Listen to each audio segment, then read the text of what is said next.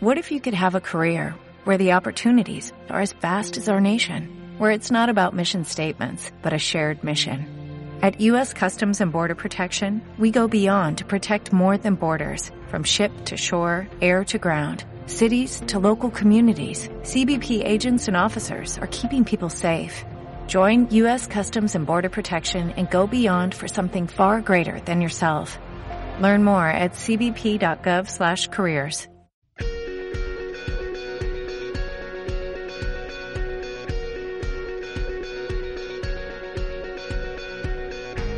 En Visión Global, la entrevista del día.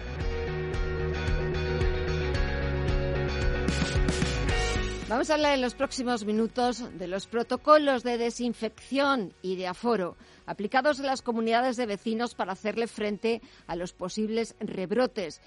Oímos en los últimos días eh, las distintas comunidades autónomas como siguen llamando a la reflexión a los ciudadanos y los instan a cumplir con ciertas obligaciones como el uso de la mascarilla y todos los sectores han tenido que readaptar nuevamente sus protocolos, como es el caso que nos lleva esta noche, que es el de las comunidades de vecinos.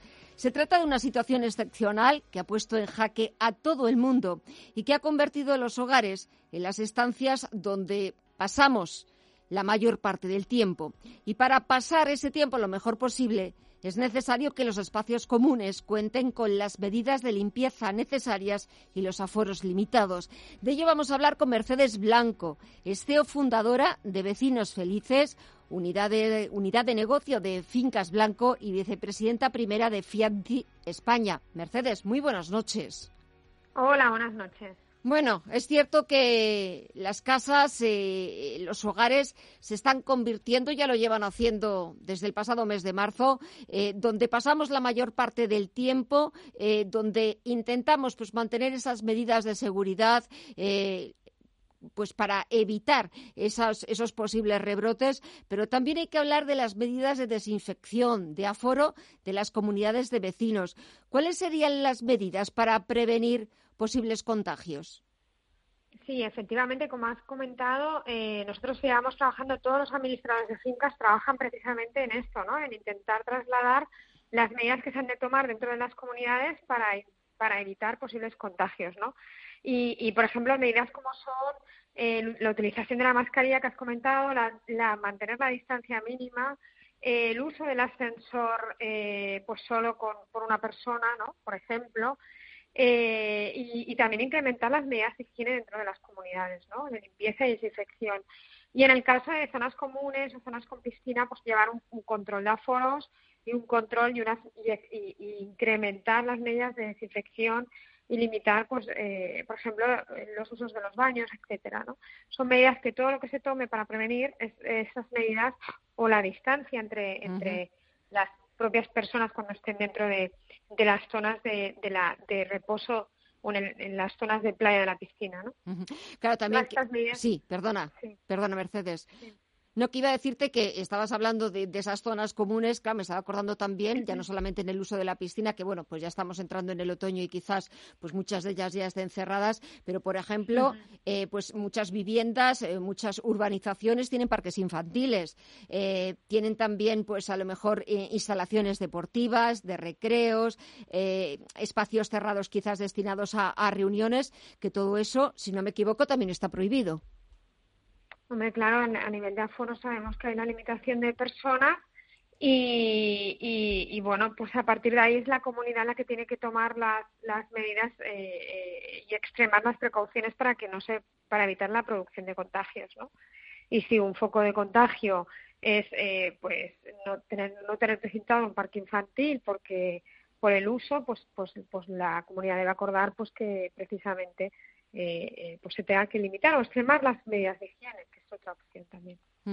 Eh, parece mentira que eh, muchas veces nos tengan que recordar toda una serie de, medidas, de recomendaciones, de consejos que es por nuestro bien, pues mantener esa distancia social, evitar, bueno, pues eh, juntarse muchas personas, pero es verdad que, hay vecinos, pues que en otras circunstancias, pues son insolidarios, en estas circunstancias atípicas, excepcionales, pues quizás lo sean, lo sean más, y hay que recordar, Mercedes, que existen sanciones por, por, estos, por estos actos que pueden llegar a tener los vecinos.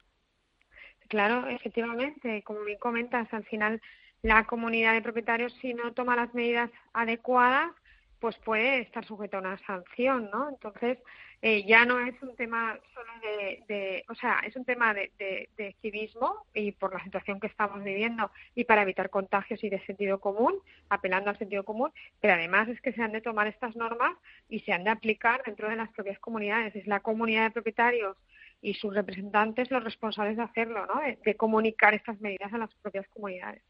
Y, quizás también detrás de ese buen cumplimiento de la normativa, de las normas, eh, de que todo eh, vaya como, tiene, como tiene que ir, sin excepciones, eh, contar con una administración de fincas es una auténtica garantía.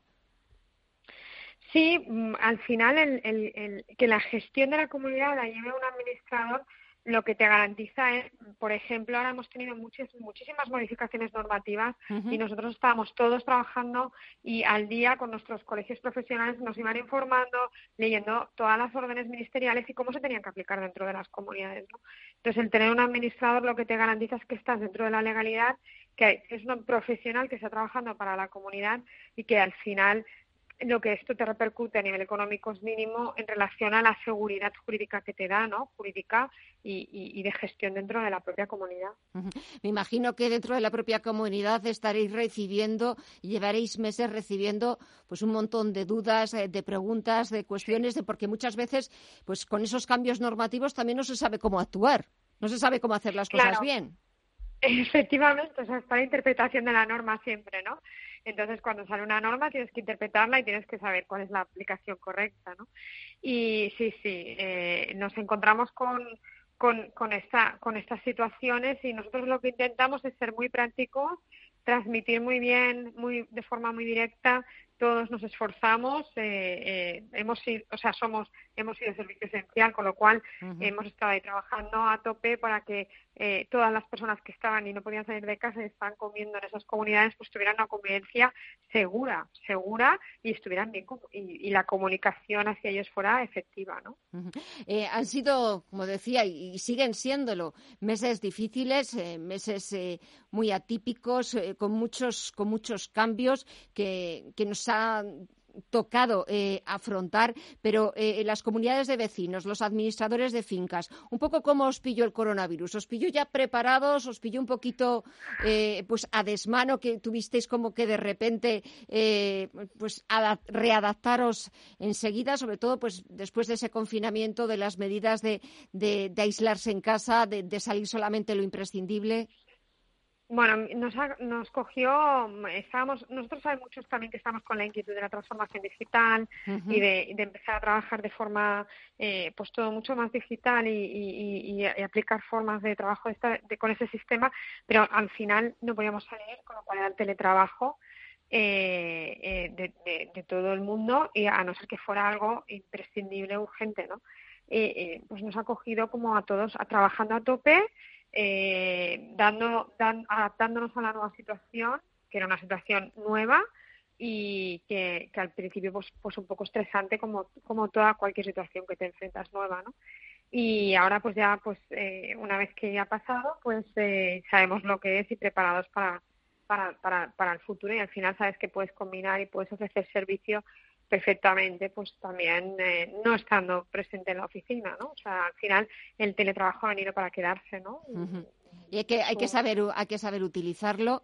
Sobre todo, hay que, bueno, pues eh, afrontar las situaciones tal y, como vengan, afrontarlas pues con éxito o intentando eh, trabajar para conseguir ese éxito, para que todo siga funcionando y sobre todo para que los vecinos y las comunidades de vecinos que están bien gestionadas por eh, los administradores de fincas, pues se vean eh, lo menos perjudicados posibles y no sufran por todos esos cambios normativos de ahora qué se puede hacer, ahora qué no se puede hacer, qué está permitido, qué no está permitido, porque es cierto que las cosas están casi cambiando de un día para otro y hay que estar como muy pendientes y muy atentos pues para evitar posibles problemas o posibles sanciones, que siempre hay que, hay que pensar en el bolsillo.